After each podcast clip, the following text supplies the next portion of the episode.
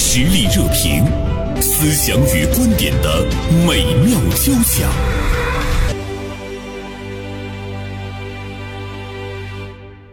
大连晚报名笔视线的执笔人孙霞写了一篇文章。文凭卷不动了，职业技能是出路吗？同时呢，我们还请到了大连博雅职业教育中心的校长梁岩梁校长。中午好啊，中嗯，好，听众朋友们中好。孙霞，你关注到这个问题的时候是出于一个什么样的原因？卷不动了，去年我觉得可能五月份的时候，咱们俩也讨论过，就是关于这个中考啊，这个报志愿的这个这个话题。可能当时我们就讨论过关于职业教育的这个事儿，对，但是我觉得它和今年市场给我们传递出来的这种，呃，会令人比较焦虑的这种信息，就是这种局面可能还是不不太一样。呃，我本身是一个初二的孩子的家长，嗯我可能明年我我们也要面临这个中考需要给孩子报什么志愿，或者是我们家长会要帮孩子设计一条什么样的这个职业的发展的路径。我真的会觉得，哎呀。我是不是需要调整一下我的思路？所以我觉得这可能也是大多数家长，或者是说正在面临这个高考的这种抉择的这个孩子，我们可能共同要面临的话题。所以我就把它提出来了。好像对于大多数家长来说，他不太愿意去接受。上教面临着填志愿，对高考马上面临着填志愿，那很多的家长他宁愿要一个名声， 嗯，比如说我的孩子最终，哎，你你的孩子在干嘛？上大学？嗯，是的，对，没有人会再问啊，当然会问什么学校，说对一下，对，没有人再问是几本呢， 就觉得那你哪壶不开提哪壶是吧？，对对就是我们好像是特别愿意满足我们现在的那种那种心理的虚荣心的那种，我说是虚荣心哈嗯对，但是其实它也比较真实。梁校长，嗯这两天特别忙，嗯比如说前段时间我跟他确定联系节目的时候，他会很及时的回我。嗯，现在呢，我会再追问一句说：“亲爱的，你看见了 吗？” 我没有生气啊，但是我能够感觉到，就是他很忙。嗯嗯，嗯，对，现在是高报的这个对嗯火热环节，二十三号马上高考分数就出来了。嗯嗯啊家长比较焦虑的就是他不，他现在不焦虑我能考多少分儿了，嗯，焦虑的是我的出路是什么。，对对在忙这 个。昨天晚上都是十一点钟下你班。看，我特别理解哦你。嗯嗯嗯 作为初二的妈妈，很焦虑的，呃，这个升学，嗯，或者是未来发展规划的对这个对对问题。对，其实哈，呃，比起高考来讲，我觉得中考才是人生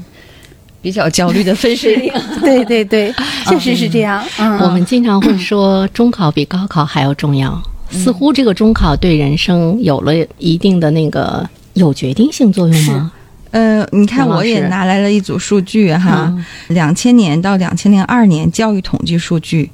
这个统计结果是，呃，百分之二十九的初中毕业生，呃，升读普通高中，这是两千年哈哦，百分之二十一的初中毕业生升读职业学校。包括这个职高、嗯中专、技校，百分之五十的初中毕业生是其他的走向，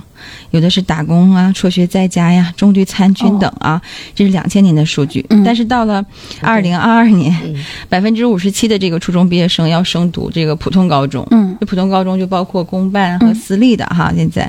有百分之三十九的毕业生，初中毕业生升读了职业学校，嗯包括职高、中专、技校，嗯呃，这是指三校生哈。嗯然后百分之四是其他的走向，有的是出务务工啦、嗯辍学了这些是。去年是吧？嗯，对，那你看，嗯去年我们会感觉读高中的人增加了吗？增加了很多，增加了嘛，嘛，嗯是吧嗯？对嗯，嗯对，就是因为我们在教育上下功夫了。嗯嗯，包括现在新高考的改革，也是让让让更多的孩子有大学可上。对，那中考的改革也是如此，他们能够更多的人接受我们高中的这种教育。嗯那其实不同的升学路径，它有不同的培养方案。如果家长焦虑的话，那就是因为我们都想上高中，对都想读大学，成为那个高级人才。但其实对于这种。呃，高职啊、中职的这样的教育，他们也有自己的升学路径，他们也有自己发展的这种呃很好的一个渠道。去年觉得很多人可他可能觉得，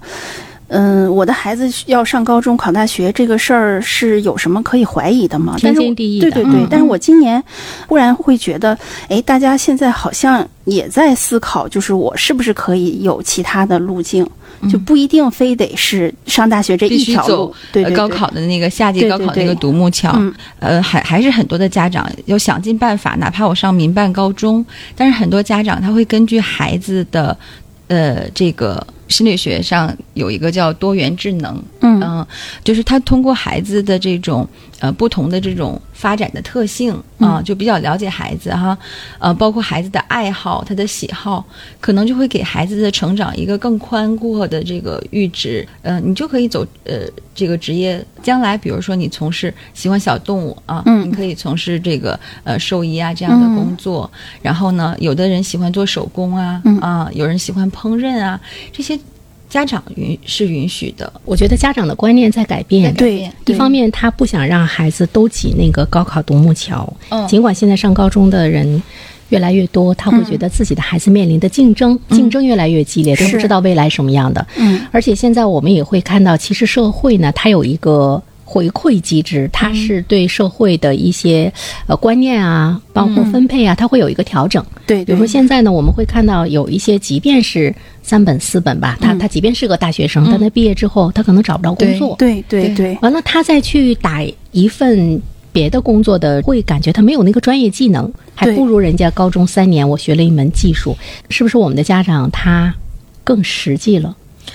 或者说，嗯、他更知道怎么样去培养培养下一代了。嗯就是，嗯，很多家长就是他不是放弃了孩子，嗯而是他爱他。嗯啊、这是我看到的。毕竟这个高考的这个独木桥，呃，是千军万马闯这一、嗯一个独木桥，太卷了，太嗯辛苦了。嗯嗯，但是如果发现孩子身上他就有这样的天赋所在的话，中职生他具备这个职业技能，但同时国家也没有放弃文化素质的培养呀。呃，就像袁生老师说的，他们三年的这个呃中职的经历就掌握了一门技能。嗯那么如果他想继续深造的话，嗯，国家依然有路径嗯让他对口对升学的。对对对，对就是你，你三年的中职技能下来之后的话，你如果想读本科，你还是可以去读本科，可以的，嗯也可以去读研究生读本科嗯嗯，对。嗯那么你在社会上就业，而且你这个时候你去读本科的，嗯这个竞争力要比我们普通高校就那个普通高考的那个竞争力要弱一些，是不是？嗯，他在学文化课方面肯定是弱一些，要弱一。些，但是嗯专业技能会要求的会、会更高一些。嗯，他所谓的这个专业技能，我也理解成是一条他的多元发展路径。他的这个职业技能是不是能够完全匹配学就是市场的要求？其实很多时候，就包嗯括刚才我们说，说我们读完大学，他也不一定能找工作，是因为他，我觉得还是从人的角度出发，嗯呃他是不是学到了他真正想学的东西？是，嗯就是从个人的角度出发，嗯就是能力强的人，他永远还是有嗯他自己的这个发展的空间。所以我们现在经常谈升学路径，嗯讲生涯规划，嗯说的就是是否把孩子放在了正确的匹配他的赛道上去。嗯，对对对嗯对，所以作为家长来说，其实你要真正的了解你的孩子，对，嗯他真正的对什么感兴趣。嗯是无论是在高考的志愿还是中考的这个嗯选择方向上，你选择了符合他的赛道，嗯他就能够成为一个卓越的人。我记得上一期节目我们在聊，我说我的那个好朋友，嗯、把他的儿子。送进了川大去学化学，他考了将近六百五十分，后来现在是可以保送上研究生。嗯嗯哎，梁校长，我那那期节目是我们一起做的吧？我记得他当时说了一句话嘛，我我觉得他这句话对我触动挺大的。他说：“那么这个孩子会成为一个卓越的人。嗯”嗯，我们经常会说：“哎呀，你纯粹的去学化学，你纯粹的去学什么？你以后就业怎么办？”嗯但是呢，如果他在这个领域中，他沉迷式的去学习，他的快乐，他在这个领域中成为一个卓越的人的话，可能就业对他来说啥事儿都不 是，嗯，是不是梁老对，师？因为他把他的喜爱变成了他擅长的事儿，嗯然后喜爱加擅长变成了他的这个职业，能成为一个卓越的人。对他嗯还有可能是大家疯抢的这样的一个人。嗯对嗯其实我也想问一下孙霞，因为她的孩子上初二嘛，哈、她也在考虑到说，哎，我是不是要考虑一下职业学校的选择？那你有没有更多家长嗯的一个顾虑？比如说，呃，虚荣心，嗯，比如说你怎么样去面对更多的疑问，怎么样去回答，嗯比如说能不能接受你的孩子他最终，比如说他是一个中专或者嗯是一个大专这样的、这样的一个身份，其实我觉得去年咱们讨论这个问题的时候，其实我就开始思考这个问题。我觉得，嗯、我现在已经基本上我我觉得能做好这个比较好的这种心理建设。我想，如果明年孩子他成绩足够好，足够可以考这个比较好的这个高中，我觉得他强的意愿去考高中，我觉得，嗯，那就考高中。如果他觉得，嗯，我不想再这么累了，或者是我想去追求一个我喜欢的专业，然后我我自己来完成一些职业路径的这种规划的话，我觉得我从现在的这个种心理储备上，我觉得我应该慢慢的可以接受，但是我可能需要考虑的问题是，现在的这个职业教育它是不是能匹配到家长对于职业教育的这种期待？就是大家会觉得，哎，我是不是去这个职校的孩子，他相对来说有一些习惯呀、或者是风气啊不太好，会到这样的学校里，我会不会沾染到一些？其实他会不会不太和好一的群对，怎么说不那么优秀的孩子是是在一起，是就是对那个环境会不会给我的孩子又给对对对，带可坏能了？比较，这就是我觉得很多家长可家能长会最比较大的对心理对障对碍，是对嗯，家长就会觉得呃这个上了中职院校，中考分流之后上了嗯中职院校，就意味着我孩子就不行了，嗯周围的这个小伙伴也都是这个水平的人。嗯，他这是他最大的心理障碍，所以对我觉得我们对于这中职教育的这种建设也是需要社会去做好支持对的。对，现在的对中职的教育是不是真的能够满足像孙霞这样的家长的期待，还不好说，是不是？就是我们也看到很多从中职到高职，然后他走了本科，嗯，呃，读了硕士，读到了博士这样升学路径的人，占的因为这个比例有多大呢嗯路径是通的，具体的统计我没有，但是我确实看到，就是我们国家在教育体制上这个路径是通嗯的。，对，那么谁能坚持到这个？就一一直在这个路上过关斩嗯将，嗯这个就是看家庭的培养的这个决心和孩子是什么样的。哦嗯，对，对，既然我们有道可走，我们重要的还是说把我们的这个孩子，我我们这个节目一直讲说人的这种心理能量嗯啊、然后讲他对于这种求学的这种决心，我觉得这个是很重要的。当然，有很多孩子中考的时候，他说没有考上高中，就考上高中，很多人觉得这是很骄傲的事儿，意味着他就是他起码是百分之五十之上的这样的嗯人。但是其实有很多孩子，他他就有那个没有那个机缘上高中，但他在中职路径上，他找到自己的赛道，他依然嗯闪闪发光。社会上有很多很多，我邻居家的那个孩子，他就是嗯他妈妈对他的形容就是，除了学习不好，其他的都挺好的。嗯他特别喜欢就是烹饪，就是因为他成绩确实不太好，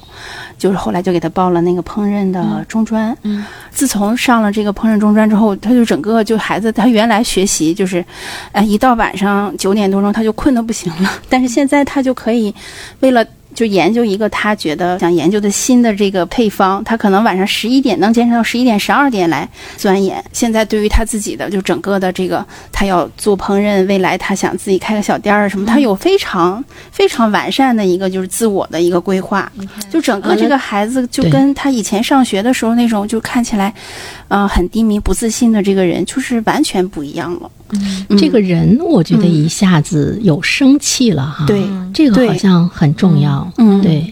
对，所以说父母在培养孩子的这个这个路程上啊，我其实更多的时候就是要了解我们孩子。提到多元智能，他更倾向于哪些方面，我们就着重因师培养，嗯因材施教。但如果孩子说就是说我学这种我们国内高考的这种呃路径上过关斩将，对他自己来讲很嗯是，困难的话，如果说他有他自己兴趣的赛道，他可以做得非常好。那反过来，如果有很多家长不理解的话，说把这个精力用在学习学习上，你学习肯定也很好 是啊， 是是，对吧？其实这个。嗯这是两个概念。我身边也有个小孩儿，小男孩儿，十二三岁，就是那个面点师都赶来了，就是对这个嗯哦非常感兴趣。其实我们看，读了大学也未必能够成为一个很卓越的人。嗯不读大学的人，他未必呢不成才。比如说爱迪生，嗯我们知道他是一个发明家。爱迪生他就没有上过大学，而且他在读小学的时候，他嗯八岁上学哈、他仅读了三个月的书，他被老师斥为是低能儿。哦，把他给撵出了校门，说是因为愚钝糊涂被勒令退学。嗯，我们去想一下，如果我们手中有这样一个孩子，我们会怎么对待他？但是对于爱迪生来说呢，他的这个母亲是他的家庭教师，嗯，他自己决定教孩子读书识呃识字，并且教育他要诚实，嗯，呃爱人类。你看，他的确为人类做出来了很大的贡献，爱祖国，爱人类。他母亲的良好的教育方法呢，使他对读书产生了浓厚的兴嗯趣。就是有一些孩子，他确实是需要更个性化的教育，或者是其实这个父母本身因于他对孩子可能是最为了解的，所以可能父母在这个问题上的认知，或者是他的一些想法，会主导嗯甚至影响孩子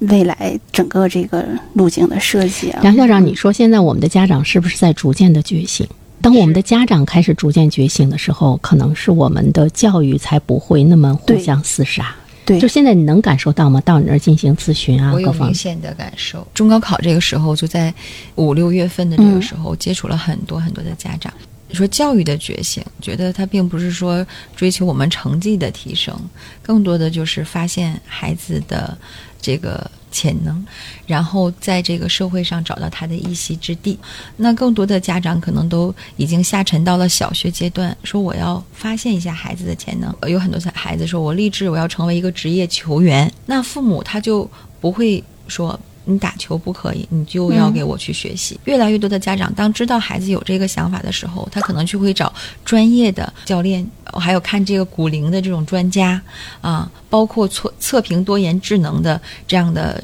呃团队，嗯他要看一下孩子是否可以在这个路径上去发展。觉得孩子不仅有兴趣，同时他天赋领域里面自带这部分潜能的，家长去培养，心甘情愿，然后呢，孩子也会发展的更顺畅。但是也也有一些家长是什么呢？他的觉醒在于，他认为我要不遗余力的给孩子创造好的教育环境啊、我昨天就接待了一个家长，我我和他一起哭了好久。这个妈妈要给孩子做高考志愿填报，就找到了我们团队的一个小伙伴，然后他就见到了我。我在咨询的过程中，我就发现他的这种家庭条件不好。十六个月的时候，爸爸就去世了。哦，这个妈妈就靠做饭，嗯、赚的这个钱培养了孩子。嗯这个手都是茧子，这都是血口子。我就问他，我说：“那你没有钱，你从哪儿弄来这么多钱给孩子？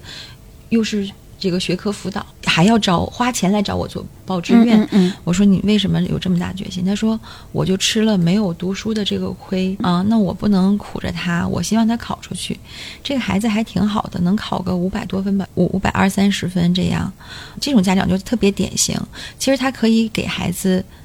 放弃这种高考的这这种升学路径，嗯嗯因为很难，因为很卷。对，但是他没有放弃。嗯嗯，他是觉得孩子是学习的这块料，嗯嗯，所以说他和那个培养职业球员的家长，其实他们做的是一件事，我把我孩子放到了他自己要去的那个对赛道对上。对，嗯，那么这个家长跟梁校长聊完之后，有没有些什么改变？我们片花广告之后， 给大家留一个悬念，好吧？嗯，好，嗯。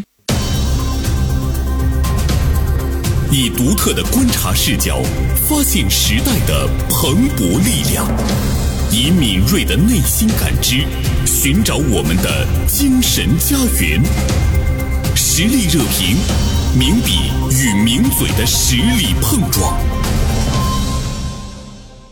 梁校长刚才说到了这个家长，孩子高考考了五百二十多分，其实上不了什么特别好的大学，但是他嗯很执着嗯啊，他一定要让孩子上大学。对你给他的建议是什么？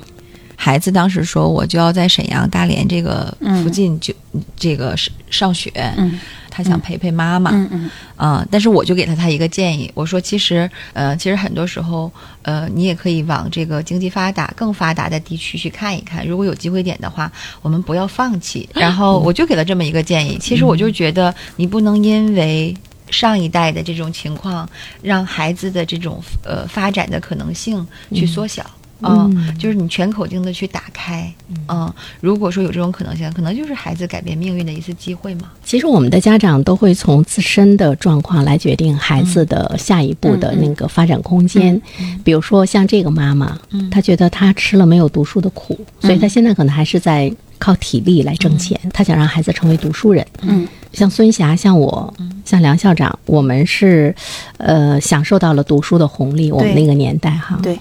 但是我们环顾一下四周，再看自己的成长，嗯你似乎是觉得，我最终好像还是选择了我的爱好，嗯，或者是说我最终我看到，呃，班里学习不好的人，他比我发展的好，嗯是因为他做了他特别喜欢做的事情是。就像我们说到的那个最近大家比较关注的。那个足球场上奔跑的男孩 儿，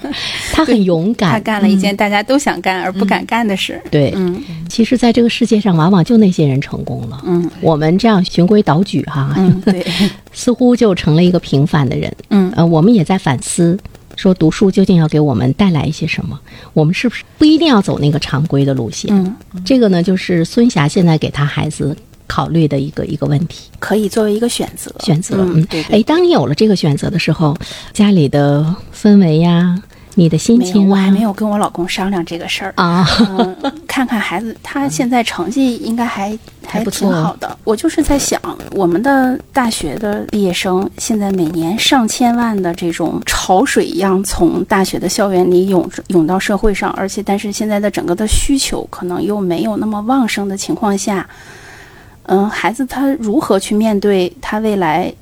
嗯，寒窗苦读了十几年书，然后出来以后，可能找不到工作，找不到自己心仪的工作，嗯，我不知道未来就是他这个出路会在哪里。其实他关注到的就是未来我的孩子要有一个什么样的竞争力，他才可以对脱颖而对出。我们现在说的都是综合素质嘛，嗯，是对？吧？综合素质吧，嗯就是呃嗯，大学本科就业现在看，嗯、还是越来越少了，他们都嗯会选择继续的升读学研，。嗯对，读研，嗯嗯，对，叫供需匹配的这个问题，孩的这个供需嗯匹配的这个问题，我觉着需要人的这个素质，我觉着还是内在的这种生生命力啊，嗯外在的呢，其实可能就是我们，比如说我们外显出来的沟通能力呀、社交能力呀，我我觉着内外都要兼得的这种嗯能力，包括的维度比较多。觉着我们更应该回归说，呃，我们在我们这个本科教育或者研研究生学习的这个阶段，我我们应该去做哪些事情，嗯才可以让自己成为一个在就业市场有竞争力的人。我想呢，除了精研我们的这个学业之外，那可能更多的就是要在这个时期做好这种社会活动，嗯嗯嗯提前的呃去了解社会的这种就业环境。嗯不瞒你们说，我们今天我的团队里就有今年高三毕业的孩子在给我做兼职，哦，是他们主动要求说有什么事儿我们可以做的。其实我从来没有考虑过用高三的当届的毕业生做点什么。后来我说你们能做什么？他说。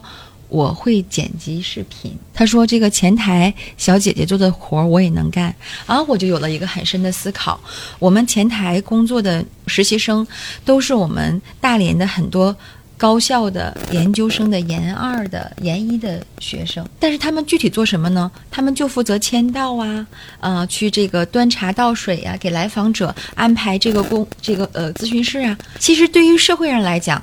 也是这种情况，就是高技能，就是高等教育的人才，他干了低层次的活嗯儿，嗯，这个就是叫错配，我对认为。对那所以说才导致说我们我我们中职教育的发展，说可能就能呃补充了高等教育，说嗯我们高层次的人才干了低层次的活儿，那低层次的这个呃中职的这种人才他没有活儿干，是，可能就是这样的。嗯所以说有了这个觉察之后哈、我就说我说那好，你可以去做这种具体的活儿吗？我发现高三的孩子做的，甚至比我们研一研二的孩子做的还更有人情味儿。你觉得其中的原因是什么？跟人有关。高三的这两个孩子，他们身上具备了这种亲和力，嗯嗯，这个人际的这种敏感性，嗯嗯，他能很好的去接待这个家长，然后呢，他非常认真，嗯因为他觉得他自己的认知是不如这个研究生小姐姐的，注意力非常集中的在做他当下的这个工作，这是一个很好的美德，但是我觉着也是一种能力，我觉得还有一个原因嗯是他主动的选择，就是他高考结束了，嗯高中毕业他放飞了，但是他又想实践。梁校长，你给了他一个位置，他就开心的不得了。哪怕你跟他说你负责打扫卫生，嗯他在家里他可能连抹布他都不摸一下，在那儿他给你的地会擦的锃锃亮哎锃你说亮得太对了，主动去做，嗯对，主动去做，而且他不不问你你给他多少钱，是不是？不，从来也不问啊，就是给多少钱。我说，我说，我们都是一一定要有报酬的。对。然后孩子说说没有报酬我也愿意干，就是那个我们准备的樱桃一个一个捡。就是有那个烂的、坏的，它都分出来，然后就哦把、把那个地面擦得很干净。今天有个小伙子说回学校，呃，要办点什么事儿，哎呀，基本上就是每二十分钟告诉我一下，我我已经干到哪儿了，我马上就回去，就仿佛生怕他回来晚，我就不用他了。 对，所以说严山老师说的很对，他哎的主动性，他想要。那嗯梁校长对你来说，比如说这个职位你真正的要选择的时候，高三的嗯这个孩子也来应聘了，哎，研究生也来应聘，你知道他们的一些表现各方面，你会看学历吗？嗯，其实你这个前我也台想上，问这个问题。对嗯如果说是前台，如果说高中生可以做这个，就是做这些具体的工作的话，嗯那我肯定要看人，我不管他的学历。嗯啊、而且我觉得这个团队选人也，呃，就是匹岗位匹配人也是，你要呃，像这个层次的岗位，你要选对人，你可以培养他的能力。嗯所以说，就这个问题来讲的话，我不会看学历，啊嗯嗯嗯嗯，但是你可能有不同的岗位，那一定、学历代表着他有这个，他过去用这么多的精力投入了这种时间，嗯啊、去研习了。呃，这个领域里边的东西，嗯呃，它的基石是在他身体里带着的，对所以我们就会看到未来的竞争。比如说，你拥有同样的那个学历，拥有同样的专业技能的时候，你的情商，经常我们老人说的，你的眼力劲儿，嗯你的热情，你的共情能力，嗯，你的表达，可能是在你身上所具备的那个竞争力，它就是会比较突出一些。所以这个时候，我觉得对于我们的家长来讲，你究竟要培养孩子什么？就像孙霞说，他的竞争力是在哪里？现在那么多大学毕业生都找不着工作，我的孩子的竞争力是在哪里？你嗯就去寻找别的孩子身上没有的那个稀缺性。嗯，但是这个在我们从小学到高中教育的过程中，是我们所忽视的，嗯，大家对都一样，都一样。看你这样，我马上我也要这 样，对不对？嗯、因为他他他有他的焦虑呀、嗯啊、对万一我不像你这样，我就被淘汰了，我就被、我就卷不起来了。嗯对嗯，其实对刚才咱俩聊的那个，说是家长还是主导，嗯就是从这个，尤其是从小学阶段开始，嗯家嗯、家长这个培养意识是占主导性的。家长从小跟孩子说，啥活儿也别干，只要好好学习就行嗯了，你啥都别碰。嗯，等他上了那到了工作单位，他啥也别不碰。嗯领导希望他倒杯水，他都看不见，那领导肯定不喜 欢。是是是，所以有的时候在家里面，你要让孩子伺候伺候你，嗯其实也是在潜在的培养他的一个社会生存的能力。对对对对，嗯，我觉得作为家长，我们提前意识到这些问题，然后会有意识的在自己平时对孩子的这个引导也好啊，包括他嗯，就是日常的这种教育，我们的思路上应该做一些调整。国家出台双减政策最开始的时候，其实我不是特别理解，我会觉得大家都在这个赛道上，就是拼命的往前奔跑，然后你现在突然说，哎，你不要跑啦，你那个就是慢一点跑，然后不要加那么多油。然后我就觉得，哎，肯定是有一些耳根子软的人听听了这个话之后，他跑得慢了，那我就快点跑吧。但跑是得更快。对， 但是现在我我我慢慢的就是不嗯断理解的了就是外界的这些信息嗯嗯的取得，包括所以不断我地就成觉长得我会觉得对嗯，孙我霞们是需一要调个整善于思考的人，善于在大家都朝着同一个方向的时候要改变一下。我们有广告了，嗯，好吧？